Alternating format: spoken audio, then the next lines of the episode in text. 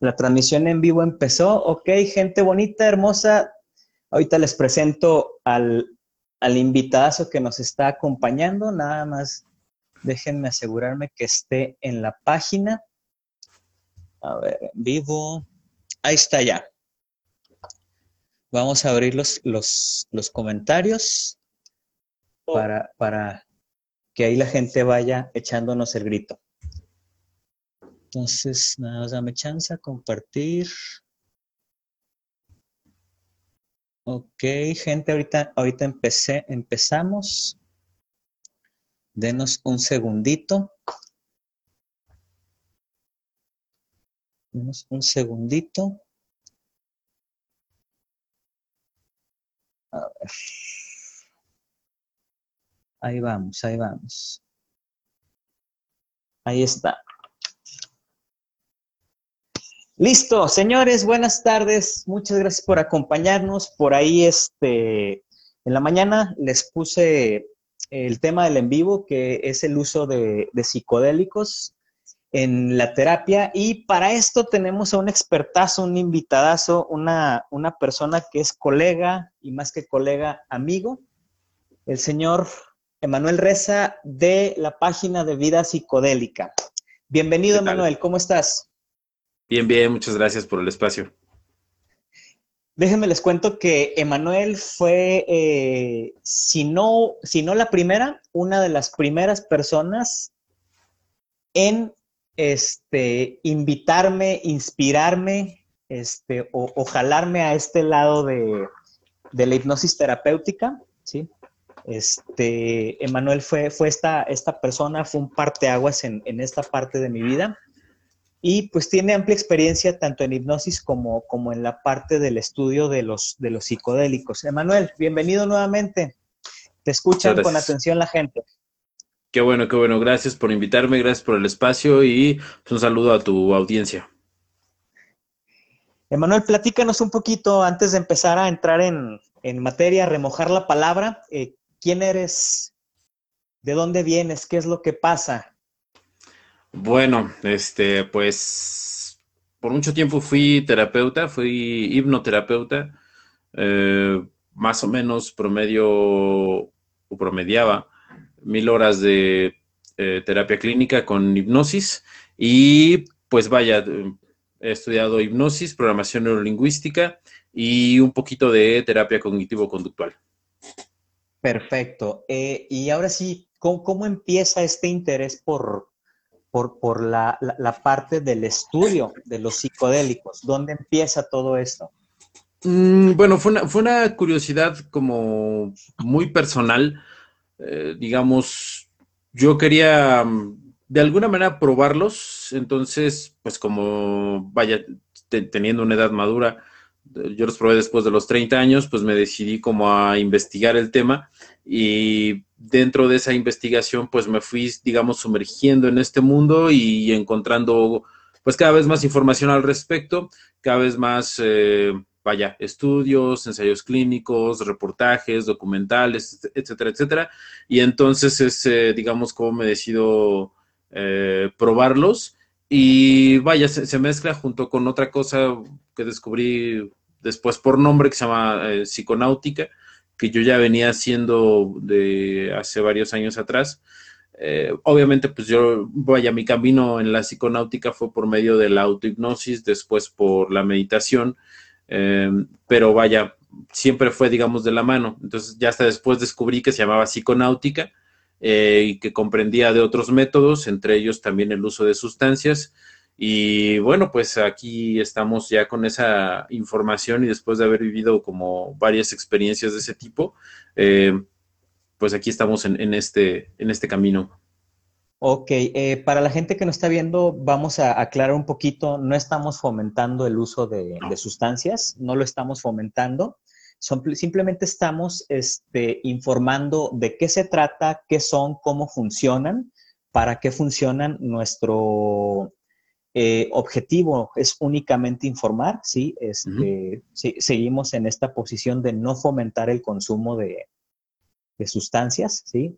Y si lo llegan a hacer, pues es bajo la responsabilidad propia, ¿de acuerdo? Claro. Emanuel, para, para, iniciar esto, eh, ¿es posible combinar el uso de, psicodélicos? Ahorita vamos a hablar de, la gama que, que existe.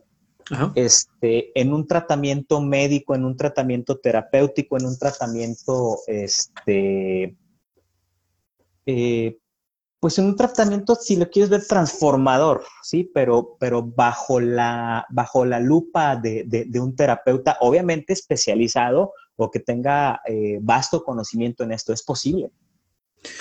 Sí, sí es posible. De hecho, eh, podría parecer que es algo nuevo o podría parecer que es algo como novedoso. La realidad es que no lo es. O sea, desde los años 50 se viene estudiando de manera formal. Eh, vaya, es esta posibilidad de conjuntar psicodélicos o de conjuntar eh, sustancias que no son propiamente, vaya, medicinas, salvo algunos psicodélicos que después se sintetizaron. Pero vaya, esta, digamos, tendencia, o más bien esta mm, pregunta, eh, se ha tratado de responder desde los años 50. O sea, ¿es posible utilizar psicodélicos en una terapia? ¿Para qué sirven? ¿Y cuál sería, digamos, el, resultado de esos eh, estudios? Entonces, sí, desde los 50 se ha tratado de responder esta pregunta y ha habido, bueno, en, lo que yo tengo de conocimiento, ha habido poquito más de mil papers clínicos que se han eh, publicado acerca del tema. Y vaya, más o menos las pruebas, eh, digamos, de estos papers sumados, todas las personas que han participado, suman más o menos 40 mil personas que han sido desde los años 40 hasta acá sometidas eh, a pruebas clínicas, obviamente con su consentimiento, claro. Sea, e, e, es decir, que, realmente eh, para el uso de, estas sustancias sí hay un respaldo eh, científico. Sí, claro, claro. Bueno, muchos de los parámetros científicos, hay que aclararlo, muchos de los parámetros científicos de los años 40, 50, 60 no son los mismos parámetros científicos que, que se tienen hoy en día. Entonces, Exacto, o sea, lo, que se investigó de los 40, digamos, a los 80, puede estar en tela de duda por la metodología que ha cambiado, pero de que existe un rigor, o sea, vamos a dejar esto claro, la ciencia no se define por su tema, o sea, no, por decir, este, bueno, yo hago física y por lo tanto, no, no, no, no. La ciencia se define por su método. Entonces, no por su tema. Entonces, si yo aplico un método científico, obviamente, a un tema que yo quiera investigar, entonces estoy haciendo ciencia, ¿no? Entonces, la, ciencia no se define por el tema. Entonces, estás, estás diciendo que cuando algo es, eh, es replicable, ya entra, en el, ya entra dentro del aspecto científico. Sí, vaya, una, parte, una premisa de la ciencia es que tiene que ser replicable, tiene que ser predecible eh, y tiene que ser más o menos estadístico, salvo algunas cosas muy puntuales. Obviamente, dentro de la psicología tal vez no se dé esta cuestión de, la ciencia porque la psicología sí tiene una epistemología, eh, pero muchas de las verdades científicas de la psicología no caben dentro de un parámetro estadístico.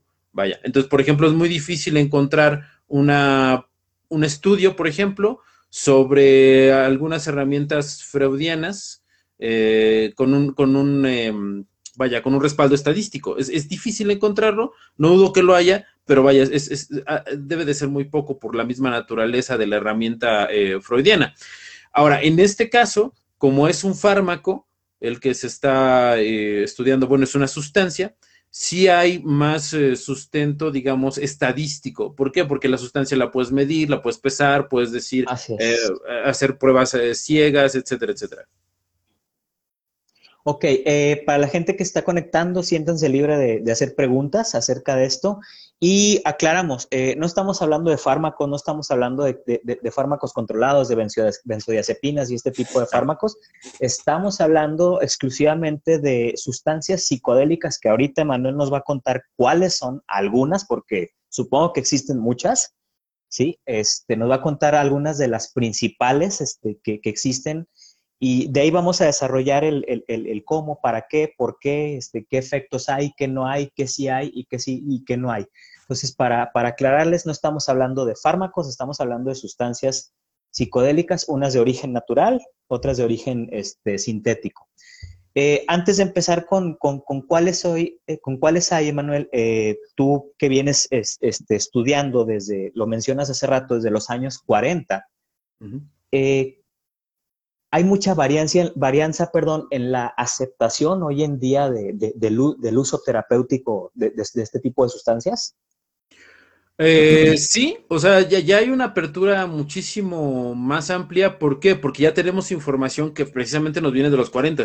En los años 40, 50 y 60, eh, digamos, lo que propició este impulso de, investigación es que era una sustancia, por ejemplo, hablando concretamente del LSD, era una sustancia nueva que se acaba de sintetizar y que no se sabían los alcances. Entonces, obviamente, los laboratorios estaban muy interesados en saber qué es lo que producía ese, ese, vaya, esa sustancia, sus alcances y qué posibles usos se le podía dar. Es por eso que de alguna manera se incentivó esta investigación en un principio con LSD.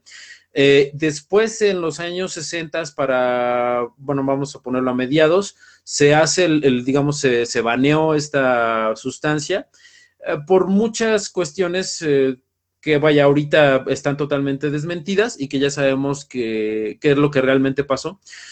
Eh, pero vaya, ese, ese, cúmulo de información que se obtuvo de los 40 hasta mediados de los 60 es lo que ahora está propiciando como un renacer de la investigación eh, y ya no tanto a nivel, digamos, como tan controlado en el sentido de, tener que pedir permiso a una, a una institución para poder hacer la, investigación, sino que eh, se está dando en varias partes del mundo.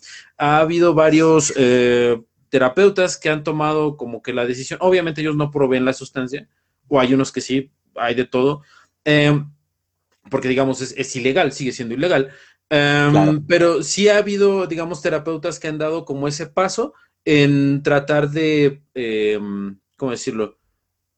Investigar hasta dónde son los límites de estas sustancias y, su, vaya, su aportación que podría tener al mundo terapéutico, claro. Perfecto. Entonces, eh, gente, pues, eh, conforme pasan los años, eh, socialmente ya está haciendo un poquito o mucho, no, no sé si hay una manera de medirlo, eh, más aceptado esto, este, no el consumo, sino la, apertura que se tiene de la investigación, ¿sí? del hecho de reportar este, eh, fines o resultados. Emanuel, eh, sustancias principales que sí se pueden utilizar este, en el ámbito terapéutico. Bueno, el más popular es el LSD, seguido por la psilocibina, también está el DMT, la mescalina, que es la sustancia activa del peyote, el 12B y el MDMA. Y últimamente la ketamina también. Esos, digamos, serían los principales. Ok, vamos a, comenzar por el LSD, el ácido lisérgico, ¿sí? Eh, ¿Cuáles son los efectos? ¿Qué es? ¿Qué sucede dentro de la cabeza de, un ser humano? Digo, sé que, todos somos un universo, eh, pero pues, mucha gente dice es que pues, el LCD te da un viajezote de, de N horas y, bla, bla, bla, y ves cositas y, todo esto. Entonces, ¿qué, tiene de terapéutico esto? Ok, todas estas sustancias, eh, vaya, si, si, pudiéramos hacer un punto que tienen en común, es que todas estas sustancias actúan en los receptores de la dopamina. Todos. Ok. Todos, todos, todos. Eh, tal vez me pueda equivocar en el 2CB, pero casi estoy seguro que en todos los demás eh, actúan sobre los receptores de dopamina. Eh, entonces, lo que va a causar, hablando concretamente del LSD, si es una cuestión visual, definitivamente, hay, una cuestión visual. El, efecto es prolongado que va más o menos desde las 3 a las 12 horas, dependiendo del metabolismo de cada persona.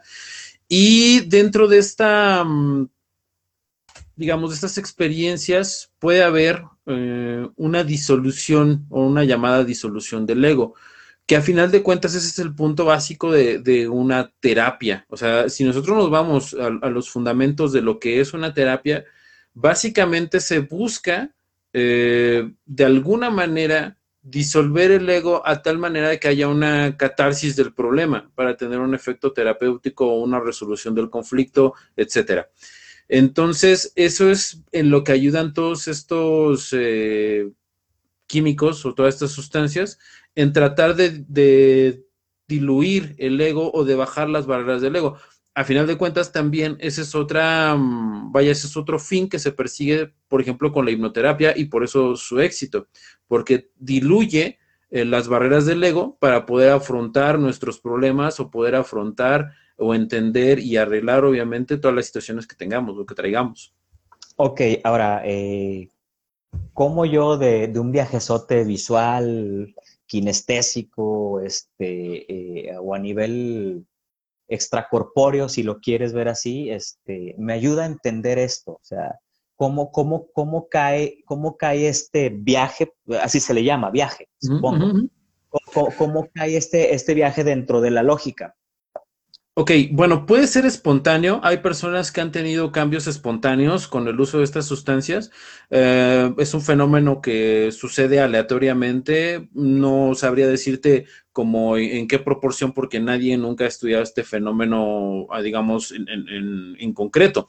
Eh, lo más común y donde se pueden ver cambios es cuando, es cuando esta experiencia es acompañada con un facilitador o últimamente con un psicólogo eh, que va de alguna manera guiando a la persona. Eh, voy a poner un ejemplo. Eh, digamos, la persona quiere tomar, una, quiere tomar, perdón, una terapia psicodélica para resolver un asunto de su niñez. Vamos a poner el asunto X para no entrar en muchos detalles.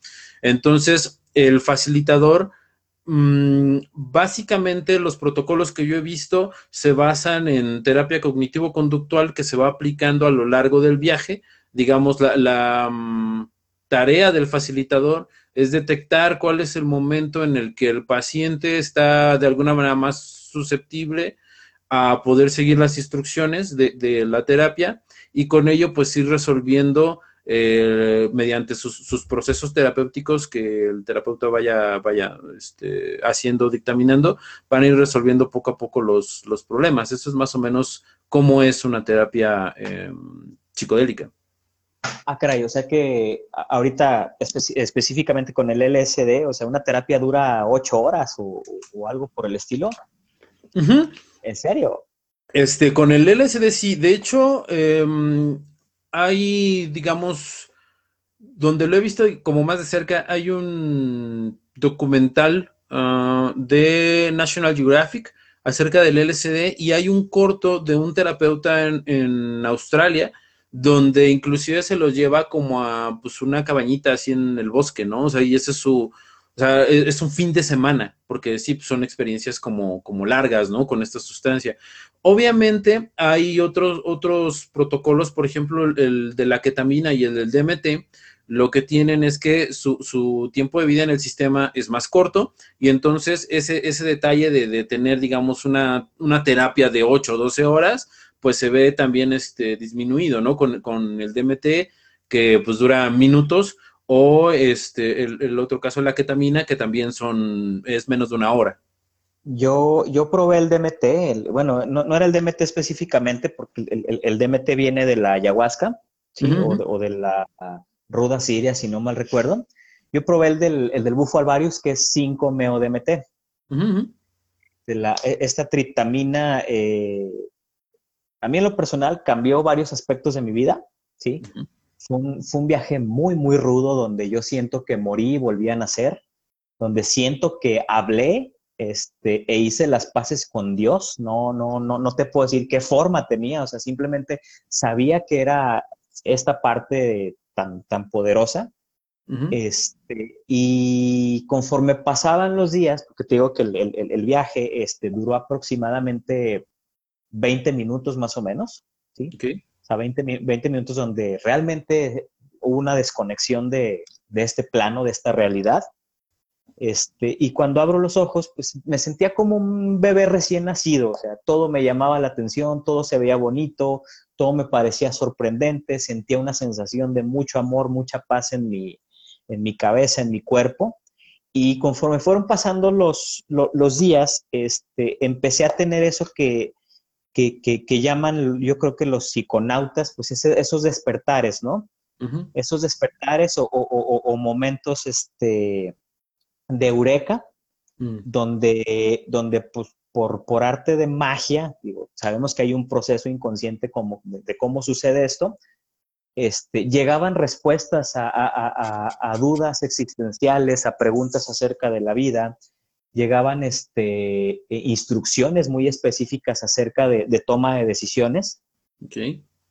Y pienso yo que sigue, sigue pasando esto en mí. O sea, te estoy hablando que fue hace dos años, más o menos, dos, tres años que, que yo probé el, el, el, bufo alvarius, el DMT. este, si tú me preguntas que si lo volvería a hacer, te voy a decir no. O sea, yo no quiero experimentar esas sensaciones nuevamente. O sea, es algo muy, muy rudo al, al, punto en que, en que llegué a verlo como algo malo, ¿sí? o sea, llegué a juzgar eso. Entonces, a, eso va mi siguiente pregunta. ¿qué, ¿qué, hace que una persona lo vea, lo vea mal, fuera de lo ilegal, ¿eh? o sea, lo, lo, lo, vea, lo vea mal, no, no lo vea como, como algo que lo puede ayudar, que la puede ayudar, algo que le puede crear un cambio en su vida? Yo creo que es el estigma que se tiene acerca de las sustancias. Voy a ponerlo como más en contexto. Em, ahorita estamos en el punto eh, donde estamos empezando a racionalizar todo lo que culturas antiguas de una manera intuitiva ya sabían con respecto a la salud mental. Eh, por ejemplo, las ceremonias de ayahuasca no son un fenómeno, o sea, vaya, están como teniendo un boom ahorita, pero no, no es que se hayan inventado ahorita, o sea, son tradiciones que vienen desde antes.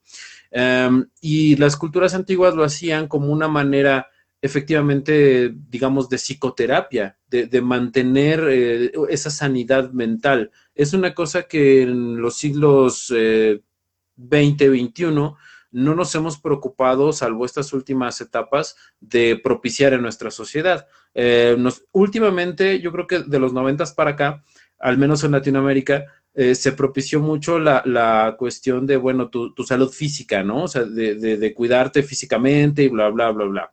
Eh, pero todavía no hemos dado como ese paso en cuidar nuestra salud mental, como lo hacían, digamos, estas sociedades antiguas, que de alguna manera, vuelvo a lo mismo, intuitivamente lo sabían, sabían que, el ser humano tiene que tener ese balance entre lo, lo, espiritual, lo intelectual y lo físico. Ellos de alguna manera lo sabían. Entonces, lo que estamos racionalizando con estos estudios y con estas nuevas maneras de terapia es justamente eso, es encontrar de nuevo nuestro balance. Entonces, eh, como no entendemos todavía eso, eh, es muy fácil mirar esas experiencias y decir, es que solamente se están drogando. y, no me malentiendan, hay gente que sí, pero no todas. solemos este, hablar desde la desinformación, ¿sí?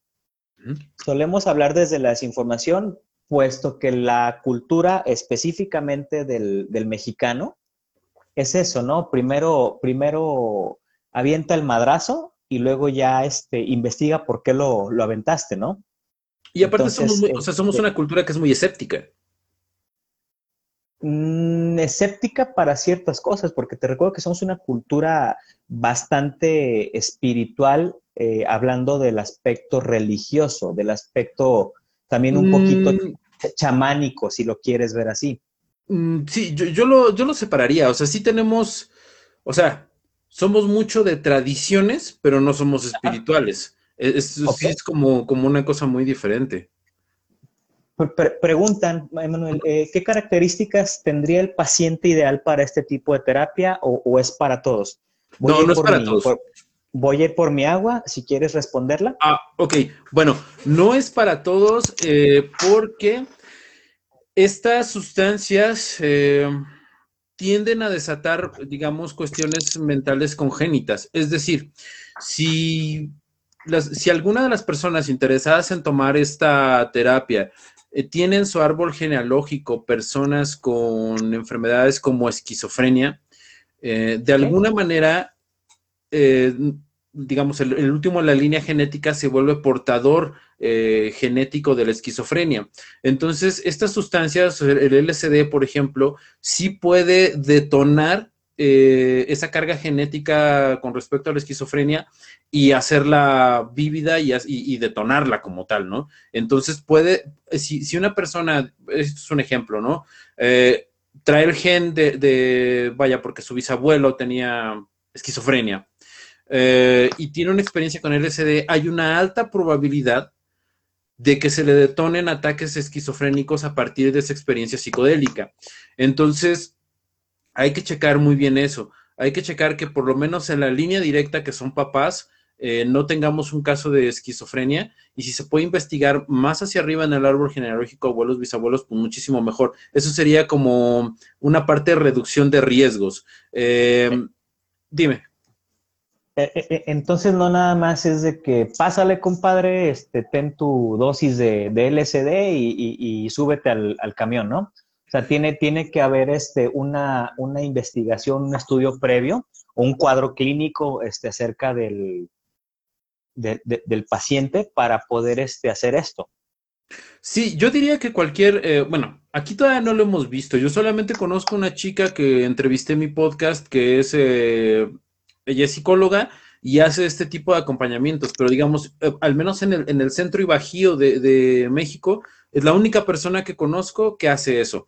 Eh, ahora. Gente hermosa, ya estamos de regreso. Emanuel, nos quedamos en, en, esta, en esta parte de no es para todos cuando hay un antecedente cuando hay un antecedente este, a nivel neurológico o psiquiátrico, ¿cierto? Es correcto, y algunas enfermedades eh, físicas como podría ser alguna condición preexistente cardíaca o inclusive algunas cuestiones como el asma. Ahora, pregunta. Eh, el, día que yo fui este, a, este ritual del DMT, pues no, no, me, no me hicieron esta entrevista, o sea, fue pásale, compadre, fúmale a la pipa y vámonos, ¿no? Este, ¿Qué pasa con estas malas prácticas? Este, eh, ¿Cuál es el peor escenario donde, donde si no se tiene el conocimiento adecuado, donde si no se tiene la preparación adecuada, el, ambiente adecuado, eh, ¿qué puede pasar? Ok, bueno, más que la preparación adecuada, eh, vaya, yo diría que estas situaciones son las que le dan precisamente como mala fama a este tipo de terapias porque una, eh, cuando se va a hacer, por ejemplo, lo, de la ayahuasca, pues como es, es, una preparación, una infusión, no hay um, una medida como tal, una medida eh, en cuántas sustancias estás ingiriendo y, cuánta no. Entonces, eh, puede ser que, vaya, no, no, es que la sustancia te mate por sí misma, pero por ejemplo puede llevarte experiencias que son como más fuertes o pueden ser más fuertes y entonces todas las cuestiones que había comentado antes, las cuestiones cardíacas, etcétera, etcétera, pueden detonarse. Ha habido casos, por ejemplo en Brasil eh, y en Perú, donde gente en ceremonias de ayahuasca ha muerto. Entonces, dime. Perdón, de, hecho en Netflix hay un documental que se llama The Last Shaman, el ah, último chamán. Sí. Y ahí viene específicamente una parte de ese, de ese documental, el, cómo una, una persona muere, ¿sí? En, este, en este ritual. Entonces, este, yo creo que sugerencia, ¿no? Para la gente que está interesada, eh, asegúrense que el facilitador, el terapeuta, realmente sepa lo que está haciendo, no tanto a un nivel de ritual, porque eso lo hacen todos los días prácticamente, sino a un nivel de conocimiento este, intelectual, de conocimiento científico, de, que esté respaldado, vamos. ¿Sí? Porque, porque si no puede terminar una experiencia. Pregunta, Manuel, nos preguntan ahí una persona, una persona esquizofrénica, ¿a qué está limitado? Yo diría que básicamente al uso de cualquier psicodélico. O sea, el uso de los psicodélicos, por su naturaleza, eh, tienden a, a, avivar este tipo de experiencias y a propiciarlas. Entonces, mm, digamos, yo no, no, soy un médico, yo no sé, yo no, yo no sabría más bien no está en, en mí recomendarles hacer o no mm, ciertas prácticas, pero si yo tuviera, si yo me conociera esquizofrénico, si yo supiera que tengo esquizofrenia, no lo haría. Yo, como, como caso individual. Bueno, ahí tú ya estás hablando un poquito de, de responsabilidad personal, este, pero también va la, la parte de, la, otra parte, ¿no? Del facilitador o terapeuta. Este, en mi caso, cuando ha venido gente que yo detecto eh, un cuadro de esquizofrenia, este, pues le doy las gracias, ¿no? O sea, simplemente yo no puedo cubrir esta parte, le, lo canalizo, le recomiendo gente que sí puede, en este caso ya un, psiquiatra, y posiblemente un psicólogo, dependiendo de, de la especialidad del psicólogo de, o, de qué corriente vaya. Este, entonces, aquí podríamos decir que la frase una buena responsabilidad te da un buen viaje. Sí, es exactamente. O sea, yo creo que cuando lo haces de una manera responsable, de una manera informada y, digamos, ah, hasta cierto punto planeada, Es, como, vaya, piénsalo así, o sea, es, un, es un símilo, es un ejemplo, ¿no? Em, pero yo creo que el mismo atención que le ponemos a planear unas vacaciones, debería de ser el mismo que le, ponemos a, planear este tipo de experiencias. Em, con ese mismo cuidado con el que reservamos una, un hotel y que veamos que el hotel pues nos guste, que esté dentro de las posibilidades y demás, pues de la misma manera deberíamos de ver este tipo de, de, experiencias, ¿no? O sea, no nada más, tomemos en cuenta que no es como beber cerveza, no es como beber alcohol, o sea, esto sí es, digamos, mm, una, es un poco más serio porque lamentablemente tenemos que recurrir al mercado negro para conseguir este tipo de, sustancias. Es el punto número uno. Y ya con eso tenemos un montón de problemas. Que, ¿Cuáles son los problemas? Que pues las sustancias no son puras, que tal vez sean análogos, que pueden ser nocivos para la salud. En el caso del LSD tenemos el, famosísimo N-Bone, que también es, es, un químico de investigación que se diseñó para mm, saber qué onda con los receptores de, la, este, ah, lo que dije hace rato, ¿cómo se llamaba? Eh, de la dopamina, para saber qué onda con estos receptores. Em, y como se vio que tienen como facultades muy similares al LSD, pues a veces se vende como, eh, vaya, en vez de LSD, el problema es que esta sustancia para ser psicoactiva tiene que alcanzar niveles de toxicidad. O sea, el LSD tiene la misma toxicidad que la sal de mesa, por ejemplo, la sal común. Eh, y esta sustancia, el N-Bomb, es muchísimo más tóxico. Entonces, para que tenga un efecto psicodélico, tiene que alcanzar límites de toxicidad que pueden ser fatales. Hay gente que ha muerto por consumir N-Bomb em, porque se los vendieron como si fuera un LSD. Y el problema es que el N-Bomb también se, rebaja con, con, anfetaminas que podrían detonar, por ejemplo, males cardíacos.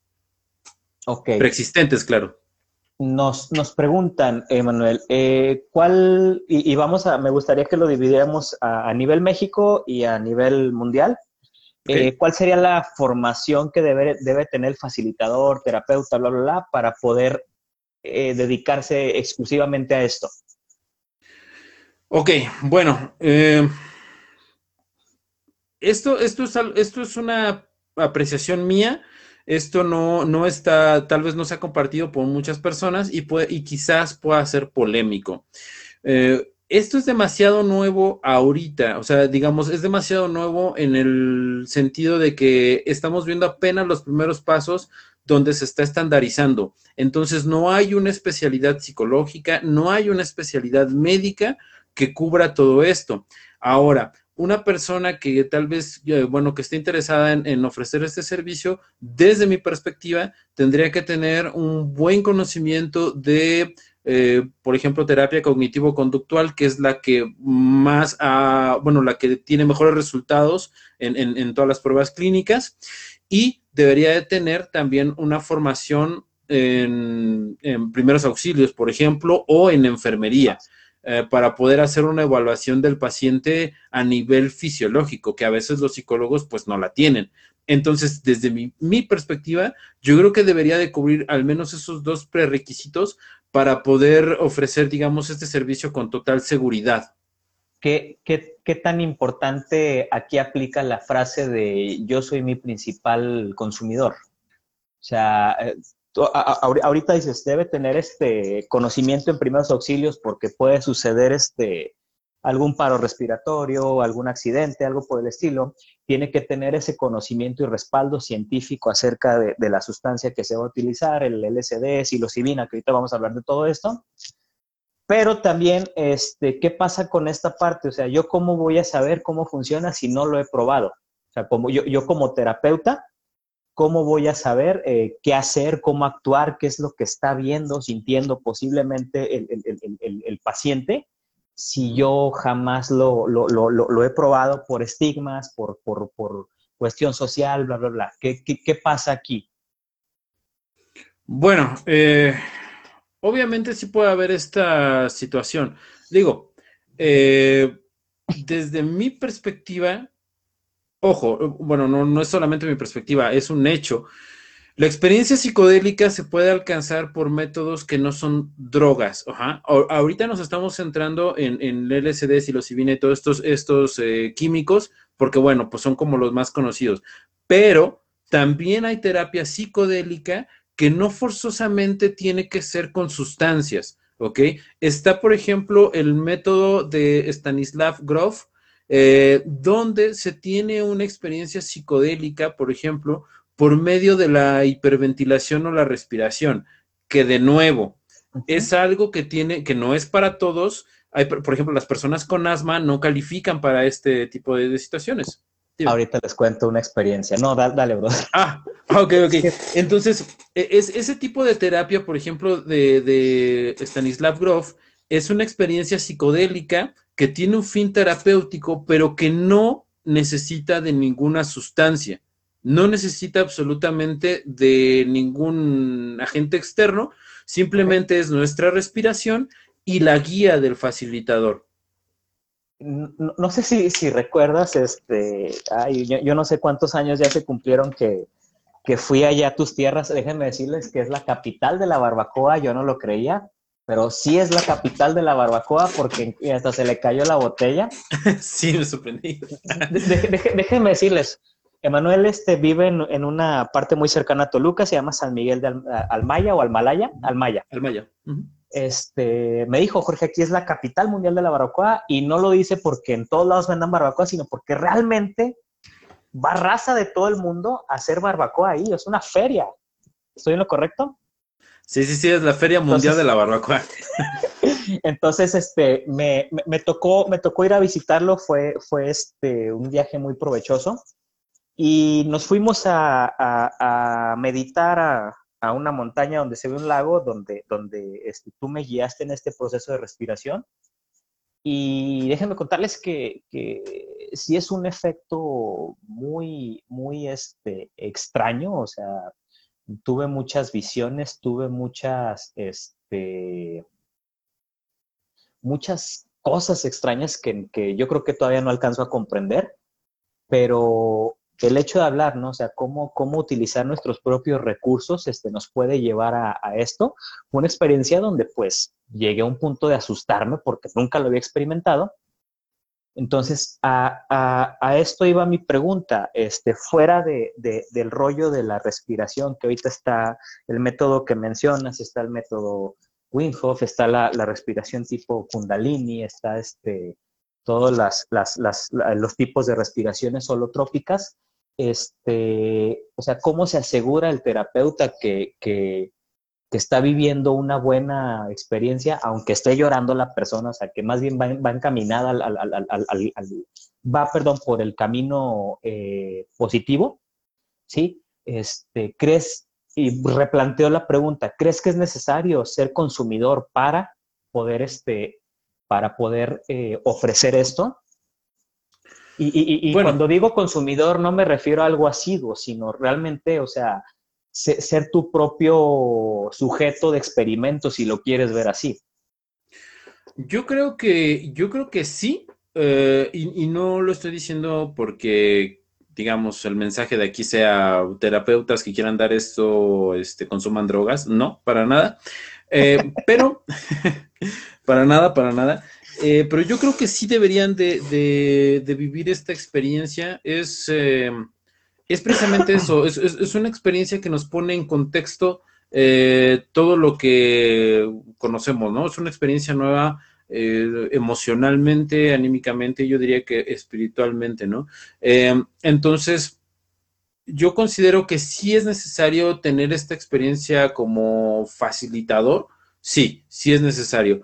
¿Por qué? Porque mm, sabes que sabes de lo que estás hablando, lo has experimentado, lo has leído. Eh, hay dos tipos, dos maneras de adquirir conocimiento, ¿no? Por medio de la razón, que lo puedo hacer leyendo un libro, viendo un documental o, o platicando con alguien, y por medio de la experiencia que es, bueno, pues yo, yo me siento y voy a hacer esto y lo voy a vivir y voy a ver qué sucede, ¿no? Entonces, eh, yo creo que esas dos eh, partes de, adquirir conocimiento son complementarias y una no excluye a la otra y menos hablando de este tema. Entonces, como, digamos, opinión personal, yo consideraría que sí es, eh, es benéfico haber tenido este, esta experiencia eh, como facilitador para después poder eh, guiar a alguien sobre esta experiencia. Y, y, es lo que platicábamos hace ya rato tú y yo, ¿no? O sea, por ejemplo, alguien que estudia psicología, alguien que estudia hipnoterapia, este, o sea, ¿por qué desperdiciar tanto año de conocimiento adquirido este, sin ponerlo en práctica en ti mismo, ¿no? O sea, si, si te vas a dedicar a eso, pues yo creo que eh, tienes que primero experimentarlo tú, de, qué te sirve adquirir tanto conocimiento si, si tú no lo vas a aprovechar, ¿sí? Entonces, este, eh, la respuesta de Manuel es un sí, pero también es un no, ¿sí? Eh, entonces... sí, sí, digo, yo, yo no, no, diría que forzosamente tomen drogas, sino que hay otros métodos eh, y bueno, si quieren optar por el camino de las drogas, pues infórmense bien. Pues sí, porque ya vi, es que eh, Jorge y Emanuel hicieron un en vivo y nos dijeron que pon, ponchense un pipazo y vámonos. No, no, no es eso, ¿vale? Eh, hace rato mencionaste la psilocibina, fíjate, o sea, qué tan, qué tan maravillosa es la, la madre tierra, la Pachamama, que nos, que nos, que nos regala esto, ¿sí? Nos regala los, los hongos específicamente eh, eh, digo, hay muchos hongos este, de, carácter eh, psicodélico, pero específicamente por lo que yo he leído, y si estoy mal, corrígeme totalmente, este, uno de los pocos o, una de las pocas especies que se utiliza para este fin es este, el, cubensis, en sus diferentes este, variaciones. Y remontándonos un poquito atrás, pues este, hay una figura mexicana muy, muy famosa, este, que los bautizó como niños santos, esta María Sabina. Eh, y según tenía una historia donde, donde este, que para consumir estos hongos este, y encontrarte a ti mismo, este, te mandaba al campo y si los encontraban quiere decir que la naturaleza te llamaba, o sea, te hacía ese llamado de que era hora de experimentar esto y si no los encontrabas, pues quería decir que no era hora, ¿sí? Tal vez esto es un, mito, una historia de, lo que ocurre alrededor de la, vida de María Sabina, pero ahí es lo que, lo que, regresándome un poquito al tema, ¿no? esta señora eh, no tenía estudios científicos como tales, sino todo era meramente empírico y, sabía lo que hacía y sabía por qué lo hacía, sabía cómo funcionaban. Entonces, este, supongo que tuvo que haber experimentado ella misma en, carne propia el, uso de la sustancia activa, la psilocibina, si no mal recuerdo así se llama. este, y esto es algo que puedes encontrar pues en, en cualquier campo, ¿sí? México tiene climas tan hermosos que se da casi en todo el país este tipo de hongo. Eh, pero para eso, vuelvo a repetirlo, tienes que saber el por qué, porque creo, creo Manuel, y, corrígeme si estoy mal, eh, este hongo puede ser confundido con, otros hongos que realmente dañan al ser humano. Sí, donde inclusive, bueno, eh, la recomendación sería no consuman hongos silvestres. Esa sería la, principal recomendación, no lo hagan. ¿Por qué? Porque efectivamente hay hongos muy parecidos eh, que cambian por cosas eh, minúsculas que al ojo no experto pues pueden eh, parecer iguales y entonces pueden darse los envenenamientos, pueden darse muchas cosas muy desagradables, inclusive pues la muerte, ¿no? Entonces la recomendación es no consuman nada eh, silvestre, esa es, la primera recomendación. Por, por, por, por cuestiones pragmáticas, por favor no lo hagan. Em, sí, sí, sí, no. Eh, ahora, lo que tú dices es cierto. Em, si hay un conocimiento esto, eh, esta parte de la salud mental pasa como, como la alquimia y la química, donde la, alquimia era la protociencia que dio paso a la química. Bueno, pues la misma manera en las experiencias chamánicas eh, dan como o sientan algunas bases, algunas, de, la terapia o de la psicoterapia o de algunos tipos de psicoterapia. Em, ¿Por qué? Porque, digo, esto lo desmenuzan mejor mm, algunos psicólogos, sobre todo Carl Jung, eh, pero el, uso de, por ejemplo, de, las metáforas, los ritos, los ritos iniciáticos, toda esta cuestión afecta a nuestra psique. O sea, no, es una cuestión, em, eh, bueno, sí es una cuestión místico-mágica, pero la, manera en la que afectan a la psique es importante, es trascendente también. Pienso que ahí radica la diferencia entre, eh, y, lo, y va a estar tal vez muy agresivo como lo voy a decir, entre drogarse y darle un sentido terapéutico, ¿no? El, hecho de, el ritual, el, ritual este, marca la, diferencia entre, vamos, la recreación y, el uso terapéutico, ¿cierto? Es, es correcto, o sea, el, yo creo que pasa en todo, ¿no? Yo creo que cuando hacemos una actividad o cualquiera que sea, por muy banal que sea, si no va acompañada de un porqué, pierde todo el significado. Entonces, eh, por eso las personas a veces entran en crisis, ¿no? Porque dicen, bueno, he estado trabajando 30 años en, en X cosa y entonces le pierdo el significado, o sea, ya no lo hago con esa intención. ¿no? Y entonces es ahí donde viene una crisis. Lo mismo pasa en esto, o sea, cuando tú haces una, cuestión eh, por hacerla, sin un significado, sin algo trascendente, sin una finalidad, eh, pierde su significado y entonces el efecto que podría tener sobre la psique ya no es el mismo. Entonces, mm, no estoy en contra del uso lúdico, digo, pues a, final de cuentas cada persona es libre de hacer lo que quiera, Mm, pero siempre esas experiencias van a ser más benéficas y van a tener un mejor provecho cuando se hacen con un propósito, eh, vaya, no diría terapéutico, pero sí diría de automejora, ¿no? Cualquier proceso que implique la automejora, pues siempre va a ser como más eh, benéfico, más saludable. Entonces, digamos, bueno, eh, paréntesis a la gente que está entrando, siéntanse libres de hacer la, pregunta, aclarar sus dudas. Este, aquí estamos para eso. Eh, entonces, el, ritual sería el, porqué, ¿no? El, ritual sería el porqué de, de, esta parte. Mm, no, el, porqué, el ritual es el medio, o sea, el ritual es, es el, vehículo eh, por, el cual nuestra mente cambia. O sea, es el, acto transformador de la, psique en ese sentido. Eh, pero el motivo, vaya, pues puede ser muy diverso, ¿no? Eh, por ejemplo, yo creo que los retiros, o bueno, las experiencias más arquetípicas de, la, de los psicodélicos tradicionales, o bueno, en un aspecto ya chamánico, si se quiere, pues es, es, alcanzar esa conexión con lo divino y es enlazar eh, el espíritu humano con algo que es eh, atemporal y algo que es trascendente. Em, eso por sí mismo tiene un efecto sanador sobre la psique. ¿Por qué? Porque te pone, te pone en contexto. Entonces, es, es una cuestión, es una cuestión de, de mm, sí, de alguna manera, mm, de tener un ego sano, ¿ok?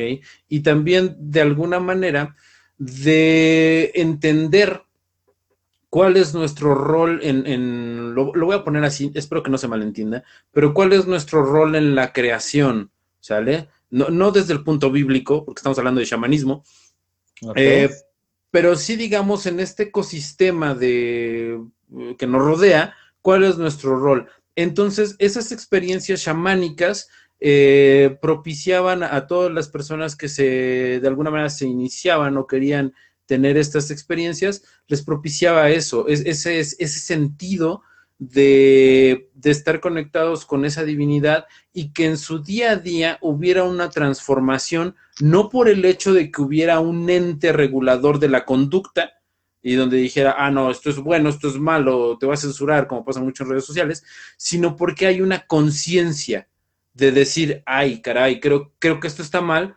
¿Por qué? Bueno, lo, voy a tratar de racionalizar así. No pasa así, pero lo voy a tratar de racionalizar así. Ok, sé que está mal eh, matar animales que no necesito comer, porque ellos también sienten y porque yo ya sentí que somos lo mismo. Lo sentí, o sea, no lo racionalicé lo tengo clavado y sé que somos lo mismo. Entonces sé que ese animal está para darme de comer y no por y, ese hecho no me da la autoridad de matarlos indiscriminadamente. Y es así como de alguna manera el ser humano se mantenía en un balance, digamos, ecológico, en el sentido amplio del término, no nada más en el, aspecto de, cuidar lo que, las especies y todo eso, no, no, sino en un sentido más amplio, inclusive hasta de ecología mental, eh, el ser humano se mantenía de alguna manera centrado por, este tipo de rituales. O sea, tengo que respetar mi, cadena alimenticia, pero sin caer en, lo en lo este, exagerado, en lo vamos, viene el ego ahí, ¿no? De que este, se, pasa, de una, pasa de una necesidad a un placer. Eh, sí, o, el hecho de decir, bueno, no porque pueda hacerlo, quiere decir que lo haga. Entonces, y, lo mismo, es este mismo tipo de mentalidad se puede extrapolar a, otro tipo de conductas, ¿no? O sea, no porque pueda golpearte, lo debo de hacer. No porque sienta el impulso de golpearte, lo voy a hacer. No porque pueda robar, lo, voy a hacer. No porque pueda, e, etcétera, etcétera, etcétera, ¿no? Y esto escala a muchos niveles. Entonces, era una manera en la que los, de, alguna manera, nuestras antiguas sociedades se mantenían en orden y en cierta paz y, digamos, con cierta estabilidad mental. Ok, eh, ahí, este Salvador Gutiérrez nos manda un saludo, que viviremos alto. Ya, ya será, ya, ya, ya, será otra plática que tendremos, yo creo que ahí los tres podemos este, aventarnos esa platiquita. Pero bueno, este, eh, durante los últimos 20 años, si no recuerdo, se ha puesto de moda en el uso de, psicodélicos lo que llaman este, microdosis. No sé si sean los últimos 20 años, según yo, yo sí, no, no, no, no sé si, si es más o menos pero actualmente este, ya es un mercado que está abierto incluso por Internet, obviamente no de manera legal, ¿sí? Pero este, es, algo que, está muy de moda, que está revolucionando algunas terapias, este, eh, y que le da la oportunidad al ser humano de crecer eh, mental y emocionalmente sin la necesidad de un guía. ¿sí? Vamos a empezar por definir eh, o, que le expliques a la gente que nos está viendo qué es una microdosis primero. Ok, una microdosis es ingerir una sustancia eh, mm, psicodélica, perdón, es ingerir una sustancia psicodélica en un umbral menor al que te pueda provocar una experiencia psicodélica. Ejemplo. Ejemplo, ok. Em, está científicamente comprobado que para tener una experiencia psicodélica con LSD se requieren 100 microgramos de la sustancia. Em, entonces, una microdosis vendría a ser el 10% de esa sustancia o menos. Eh, todavía no está comprobado si, si se puede hacer eh, con muchísimo menos, pero digamos el rango que empíricamente eh, se ha demostrado que funciona es entre el 8 y el 20%. Estamos hablando de 8 a 20 microgramos. Podríamos decir que es una microdosis. Ok, eh, tú por ahí, si no mal recuerdo, en tu página, eh, les recuerdo la página de Manuel, la pueden buscar en, Facebook como Vida Psicodélica. Este, es una página que trata de explicar esto con referencias históricas y científicas. También de vez en cuando hay un poquito de, humor. Muchísimo humor. Este, bueno, muchísimo humor, pero no es una página, este, y sin ofender a la racita si lo está viendo, eh, para yonkis, ¿no? O sea, es gente que le interesa tener un, un conocimiento un poquito más este, científico o racional acerca de esto. ¿Sí? Pero bueno, por ahí este, visítenla. Aquí, iba, eh, tiene un podcast donde, donde este, cuenta sus experiencias. Este, ahorita no vamos a entrar en detalle lleno, los invito a que vayan a la página y lo, y lo vean. Manuel este, eh, por ahí les platica cosas muy interesantes que logró con las, con las microdosis. Este, y a lo que iba, la microdosis fuera de este tema de la esquizofrenia o de, alguna falla a nivel neurológico, eh, ¿es para todos? Fuera de esos temas, sí. O sea, una persona que se puede considerar relativamente sana, eh, que no tenga esquizofrenia, que no tenga epilepsia, eh, y yo diría que no tenga mm, depresión clínicamente diagnosticada, o sea, porque digo, ya, ya ahorita también está de moda eso de me siento triste, es que tengo depresión sin que nadie lo haya diagnosticado. Este, pero bueno, eh, mi punto es, si usted no tiene una, una alteración en los receptores que le haga tener una depresión, donde su depresión sea únicamente conductual, eh, es, candidato para, una microdosis, por ejemplo.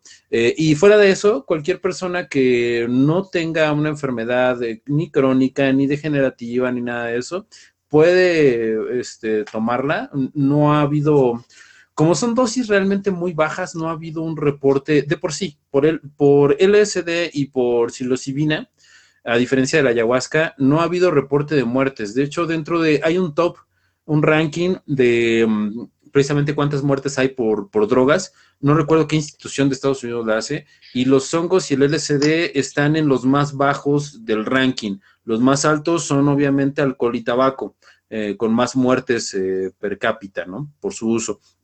Entonces, eh, si usted no tiene ninguna enfermedad, pues vaya, no, no corre ningún riesgo conocido, ¿no?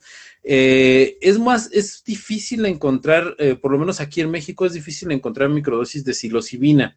Eh, ¿Por qué? Porque el hongo que, del cual se hacen las, las microdosis, eh, pues solamente crece en temporada, que es en temporada de lluvias, que es más o menos agosto, agosto, junio, julio, agosto, más o menos.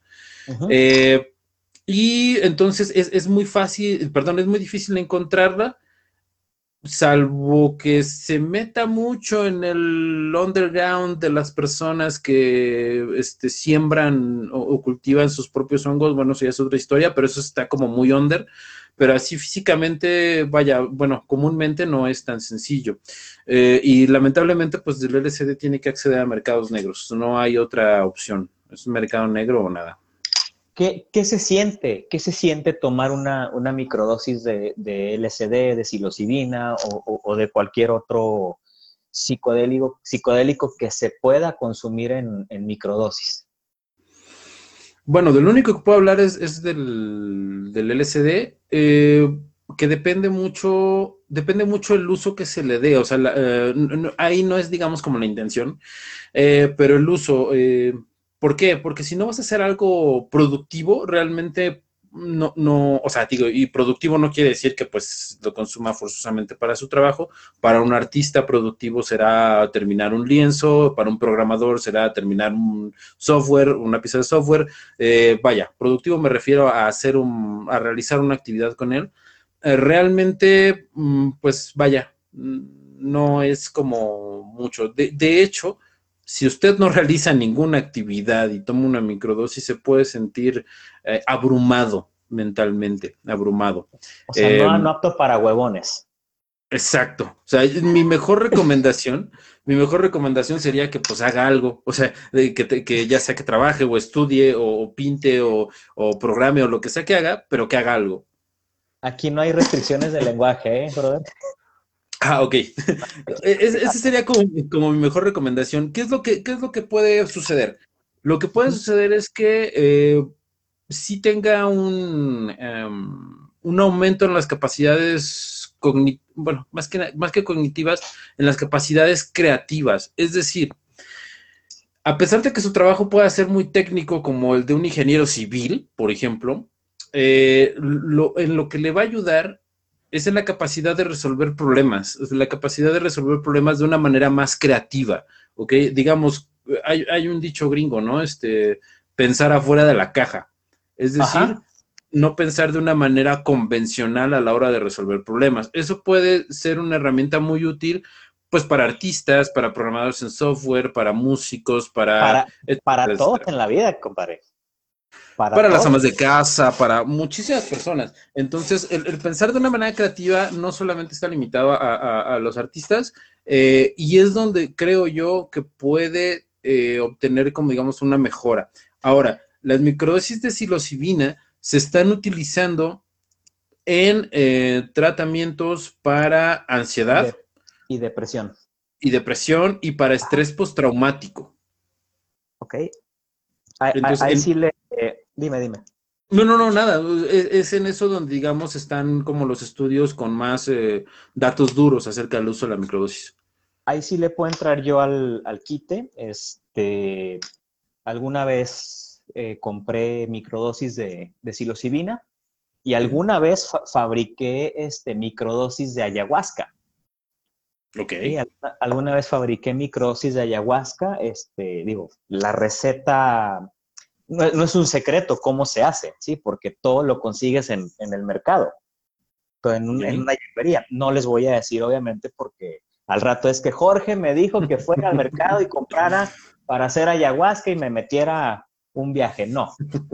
Eh, pero, resumiendo, eh, lo que yo tuve, yo soy una persona que, como mi gatito, ¿no? Pasa una mosca y ya valió madre lo que estaba haciendo, ¿sí? O sea, me, distraigo muy fácilmente.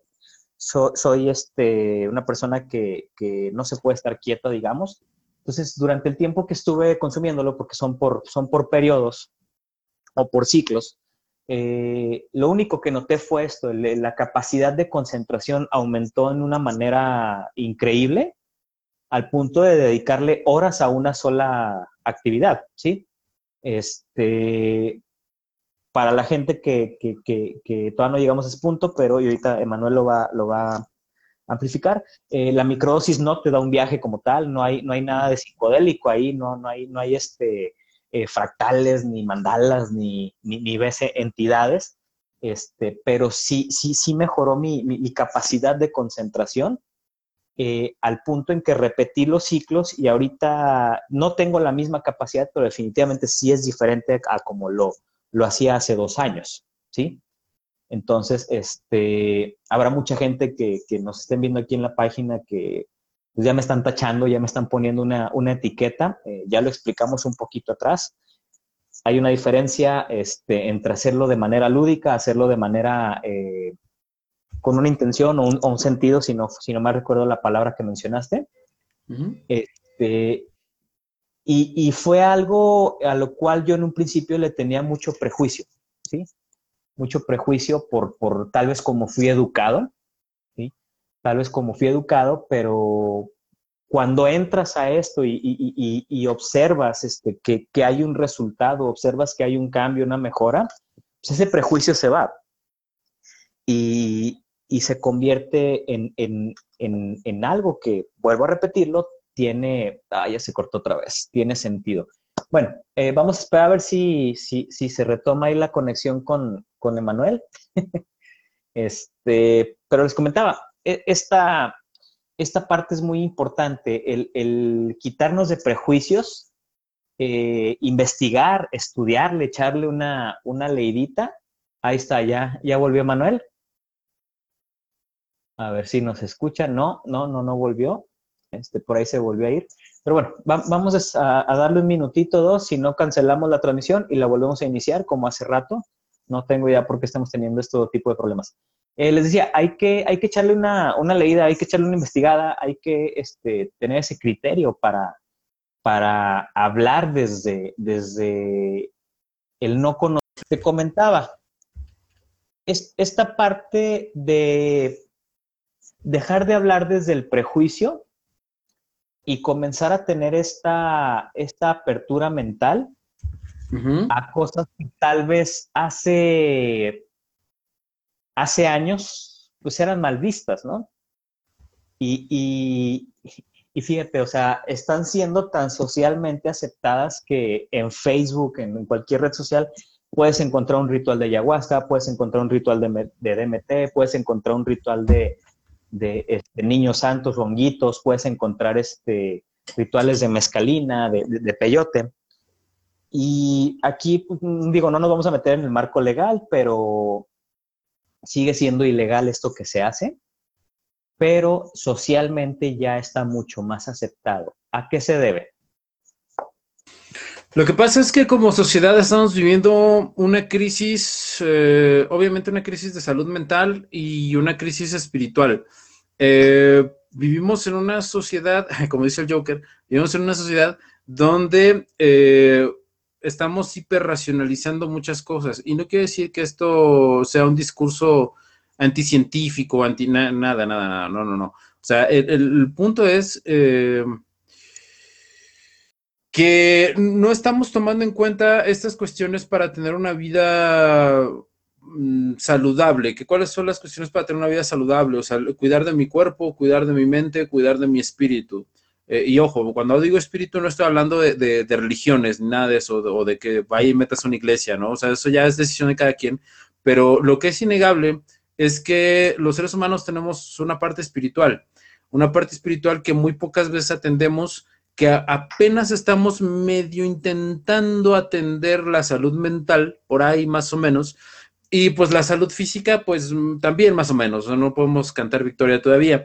Entonces, nuestra sociedad, y yo creo que la sociedad occidental, está teniendo esta crisis donde no está cuidando de su vida, o sea, y, aparte todo lo está hiperracionalizando. Es, es decir, eh, está llegando al punto de decir, bueno, pues yo no necesito cuidar de mi espíritu porque pues esa vaina ni existe y todas las respuestas la tiene la ciencia. Este, y pues no necesito, bueno, por lo menos en Latinoamérica, ¿no? No necesito cuidar de mi salud mental porque pues voy y me echo unas chelas con mi cuate y ahí me desahogo y se acabó todo, ¿no? Entonces, yo creo que es, por esto. La gente de alguna manera, de una manera no, eh, ¿cómo decirlo?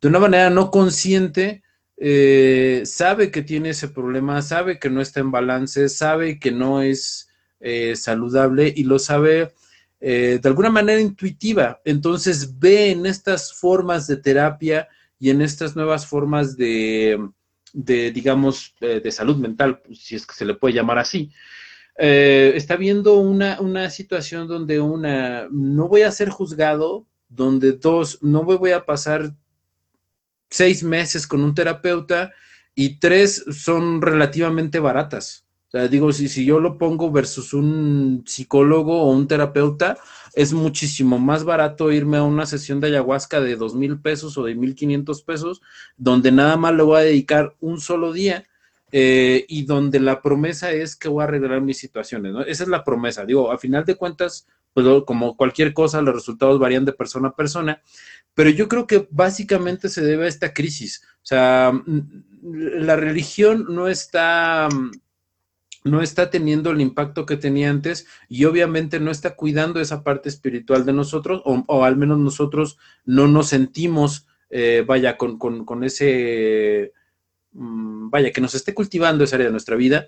Eh, somos muy descuidados en nuestra salud mental, no tenemos ni siquiera un concepto de higiene mental y obviamente pues con nuestro cuerpo apenas ahí vamos como agarrando la onda de tengo que hacer ejercicio, tengo que comer sano, este, bla, bla, bla, bla, pero no, no lo hemos llegado a, concretar bien. Entonces yo creo que es por esas tres situaciones que estas terapias y esta nueva forma, digamos, de salud mental está tomando como mucho auge ahorita eh, eh, eh, y más que nada con esto de la pandemia, que mucha gente está en encierro y pues vaya, si la situación mental ya era delicada, pues ahorita con el encierro se, se, vaya. Se amplificó. sí, este, mucha gente, yo lo veo así, descubrió, descubrió a su verdadero yo con el encierro. Sí. Este, ojo, eh, ahorita Manuel tocó un tema muy importante, ¿no? Eh, la, ayahuasca, el, hecho de, de, pues voy, le dedico un día, pago mis dos mil varitos, este, que más o menos ese es el precio estándar.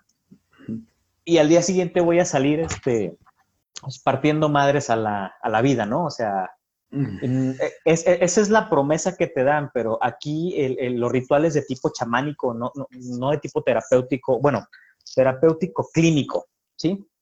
Este, descartan mucho algo que yo, en especial a mis pacientes, y tú en algún momento me lo enseñaste porque lo aplicas mucho, es, a ver, aquí vienes a, hacerte responsable de tu persona, no vienes a que alguien te pase una varita mágica y te aliviane, ¿sí? Entonces, este tipo de rituales chamánicos eh, eh, despegan mucho la responsabilidad del, individuo, o sea, le, quitan mucho la responsabilidad y, piensan, les hablan desde el pensamiento mágico, ¿no? Pues, permite que la ayahuasca haga su, su, trabajo y tú vas a salir acá este nuevecito, ¿no? De agencia.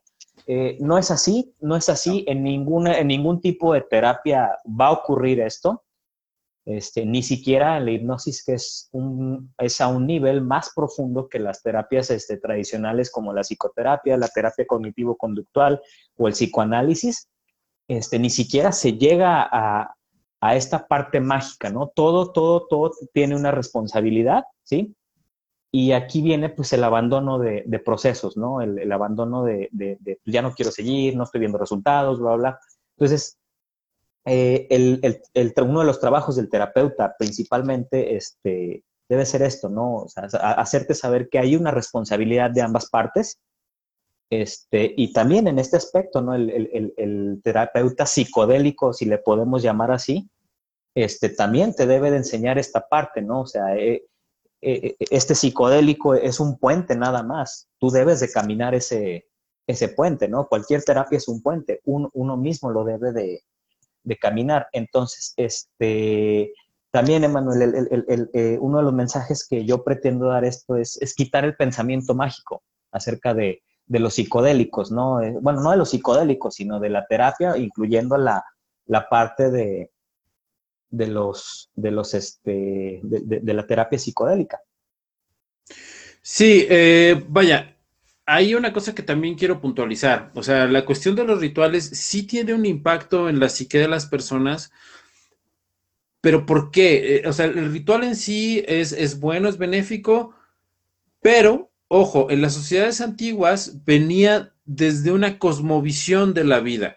O sea, no es el ritual el que per se eh, va a resolver todo, sino el ritual le daba sentido a toda la cosmovisión que traían desde los primeros años de educación y posterior. O sea, digamos, yo me voy, a poner el ejemplo como más eh, cercano, ¿no? En las culturas mexicanas antiguas.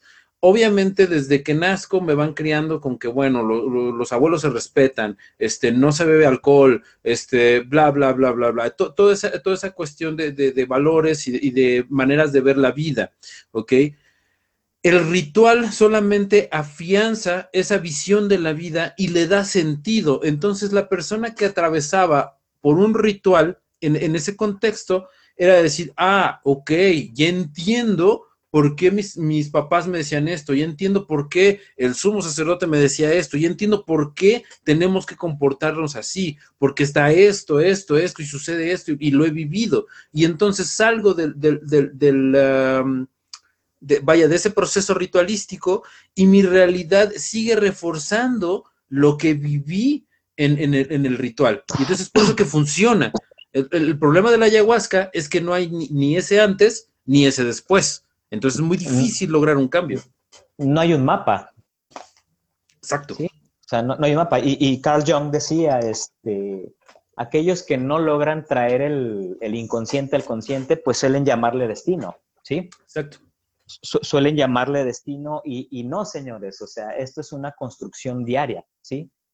Es como, es como el amor, ¿no? O sea, el amor es algo que se construye a diario. Lastimosamente, eh, la gente tiene un concepto del amor que únicamente va enfocado a relaciones, ¿sí? O sea, no, no, no, tengo una relación, no tengo una relación fallida, no soy una persona que se ama, no puedo amar. Espérame, no, el amor va más allá de, de, tener o no tener una pareja. Entonces, eh, es por eso que es muy importante, gente que nos están viendo, y si tienen preguntas, échenle. Este, la, un guía que esté muy, muy bien preparado y que te dé sobre todo, Emanuel, quitando esto que hablamos de los rituales chamánicos, este, que yo no estoy poniendo en tele a juicio si sirven o no sirven. Yo conozco a gente que le han servido de una manera increíble, pero que te dé un mapa donde puedas este, encontrarle el, el, por qué, el, el, por qué, no, no, solo, no solo utilizar esto para desconectarte y luego ya te reconectan nuevamente y, eres una persona renovada. Tienes que tener un entendimiento para, para, para hacer un cambio. De hecho, esta es, esta es la base de un cambio, entender la lógica de, de, de, de algo, ¿sí?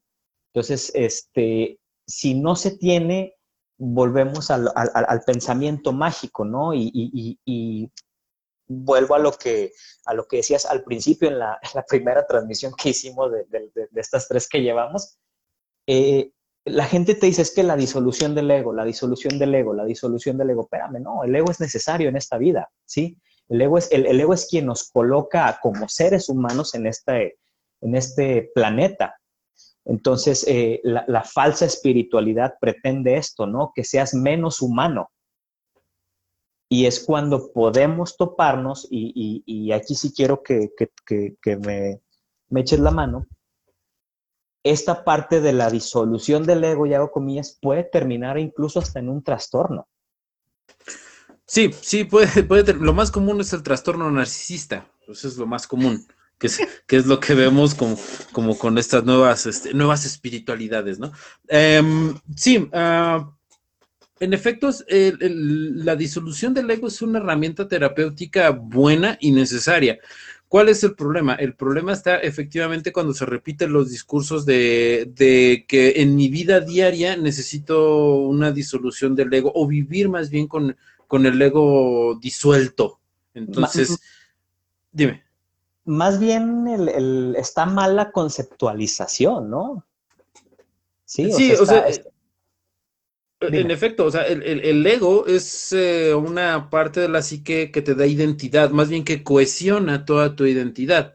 Entonces, el tratar de vivir con, esa situación de, ego disuelto, eh, se entiende tal vez, o bueno, tal vez yo haciendo un esfuerzo de, de intelecto puedo entender el por qué llegan a esa conclusión, pero sí, efectivamente, en la práctica no es eh, muy eh, útil, ¿no? Como, como tú bien dices, el ego es un propulsor de conducta eh, y lo que hay que hacer es, es, domarlo, si es que se lo puede poner en algún verbo. Y, imagínate a, maestros este, o líderes espirituales como Jesús o Moisés, este, sin ego, no, no hubieran hecho la revolución que, que hicieron. Moisés no hubiera liberado al pueblo, Jesús no hubiera causado esta revolución, este, donde venía a, comunicar la palabra, ¿no? La palabra del Padre, este, y no es con el afán de meterme en, temas religiosos, sino simplemente el, hecho de que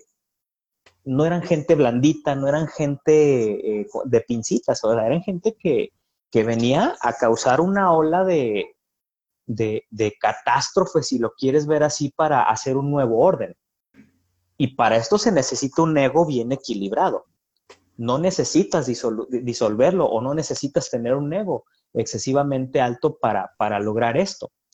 Entonces, eh, este rollo espiritual nuevo que se viene dando, o sea, que, ya está muy de modita el, rollo holístico espiritual, este, pienso que, que está mal conceptualizada la, frase, ¿no? Disolver el ego. Sí, eh, yo creo que hay momentos en los que se debe de hacer, sí, efectivamente, eh, y justamente es parte de una, por ejemplo, una parte, perdón, una práctica espiritual, eh, se basa en tener esos momentos, sí, pero esos momentos vienen eh, vaya, voy a hablar de diferentes prácticas religiosas, en la oración, en la sujeción, en la meditación, en, ese tipo de espacios, eh, es cuando se da normalmente o cuando se, promueve que haya esta, esta, disolución del ego. ¿Por qué? Porque de alguna manera es efectivamente en esos espacios donde se nutre nuestra cuestión espiritual, en esa conexión. Cuando tú disuelves el ego, efectivamente, y hay esa conexión con, Dios, con la energía, con lo infinito, como sea que se conceptualice, bueno, es donde viene esa parte de, nutrirse, ¿no? Eh, pero más allá de esas barreras, tiende a ser caótico, tiende a causar caos, tiende a causar este, malos entendidos, tiende a causar frustraciones, tiende a causar... Eh, otro tipo de resultados que no son los esperados, ¿no? Entonces, lo ideal es, entender eso, que, que sí es necesario efectivamente esos espacios eh, de disolución del ego, pero eh, deben de estar como de alguna manera restringidos a, lo privado, si se quiere, eh, o bueno, a lo público, si se quiere hacer como en su, en su comunidad o en su, eh, vaya, si en su comunidad religiosa, pues también, ¿no? Es válido. pero vaya, fuera de esas instancias tiende a ser muy, muy problemático. Ok, Emanuel, eh, para cerrar esto, eh, consejos, tips, no para consumo, sino la, gente que está interesada en, abrir su mente a, esta parte de, los psicodélicos, hablando del uso terapéutico. Hablando del uso terapéutico, bueno, eh, actualmente hay muchas maneras de adquirir información, hay canales de YouTube muy buenos. Eh, si no tienen problema con el inglés, eh, se les va a abrir obviamente el, mundo de, posibilidades. Eh, en cuestión de libros, yo creo que un libro paradigmático en este tema podría ser LSD Psychotherapy, es de, de Grof Stanislav, Stanislav, sí. Es de Grof Stanislav. E, ese libro yo creo que es paradigmático en este sentido. ¿Por qué? porque analiza la experiencia psicodélica desde un punto de vista eh, freudiano y desde un punto de vista de, los paradigmas de, Carl Jung. Entonces, partiendo desde esa premisa, se puede abordar eh, o podría empezarse a abordar la experiencia psicodélica como un cambio transformacional en, la persona, ¿no? Entonces, ese libro para mí se me hace como la, la base y el eje si es que se quiere ver a, las sustancias o, si alguien quiere adentrarse más en, este, en esta situación de las sustancias como, como terapia, vaya. Ok, entonces, este, gente que nos está viendo, no estamos fomentando el uso, ¿sí? No les estamos sugiriendo que vayan y investiguen en el mercado.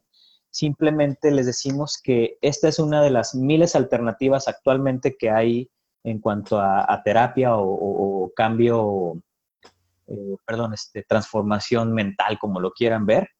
Este, y si lo van a hacer, volvemos al tema responsabilidad ante todo, sobre todo este, una responsabilidad personal, responsabilidad de tu entorno y tu, y tu propia responsabilidad de saber que tú eres la persona que lo va a consumir y tú eres la persona que va a asumir las consecuencias de lo que suceda. ¿sí? Este, es muy importante esto. No, les, les, vamos a pedir que no nos manden inbox de dónde conseguir, de cómo conseguirlos, con quién, teléfonos, notas, páginas. No se les va a dar esa información. ¿Sí? Emanuel ya recomendó ahí una literatura y, este, tenemos la ventaja actualmente de, que en YouTube encuentras una universidad completa. Este, pero, ojo, es meramente informativo nada tiene que ver con el hecho de vayan y échenle duro al, psicodélico. Y eh, por favor les pedimos eso, ¿no? No, no, no pregunten en dónde, con quién ni cómo, porque esa información no se les va, no se les va a proporcionar, ya que nuestro fin no es promocionar el uso, sino simplemente informar que lo que podíamos ver mal como una, socialmente está visto como una droga, tiene usos benéficos, ¿de acuerdo? Entonces, este, esperamos si les haya este, gustado la información. Lamentamos mucho los cortes que tuvimos ahí. Este, vamos a tener a, Emanuel más adelante en otras, en otras ocasiones hablando de, distintos temas. Tenemos el, pendiente, el, vibrar alto. Va a ser un tema muy, muy, muy, interesante y algo largo. Este, pero sí este, hay que hay que asegurarnos de si vamos a por lo menos leer que es un psicodélico, asegurarnos que sean fuentes fidedignas, asegurarnos tomar nuestra responsabilidad de yo soy quien lo está leyendo y yo soy quien va a asumir lo que vayamos este, eh, a darle. Entonces, eso es todo, ¿sí? El, mensaje está claro. Emanuel, te agradezco muchísimo tu, tiempo. Eh, la página de Emanuel, este, por ahí si nos quieres compartir tus datos de la página, este, eh, qué, qué información hay en los podcasts. Y para cerrar esto, ¿vale? Ay, se cortó otra vez. bueno, este, vamos a ver si regresa Manuel. Yo les digo, eh, la página de Manuel eh, la encuentran como Vida Psicodélica, es una página que tiene humor, que tiene información, ¿sí? Emanuel tiene unos podcasts ahí en Spotify, lo, lo, encuentran como Vida Psicodélica, este, donde son meramente informativos. Entonces espero que esto les haya gustado, les haya servido. ¿Ya te conectaste otra vez? No, no se ha conectado otra vez, estaba riendo nada más. ¿Quién sabe qué pasa ahí con el Internet? Gente, espero que les haya, haya gustado esto. Lamentablemente por ahí el, internet está fallando. No sé si de este lado, del lado de Manuel. Este, y hagan un consumo de información responsable. Nos vemos en la próxima.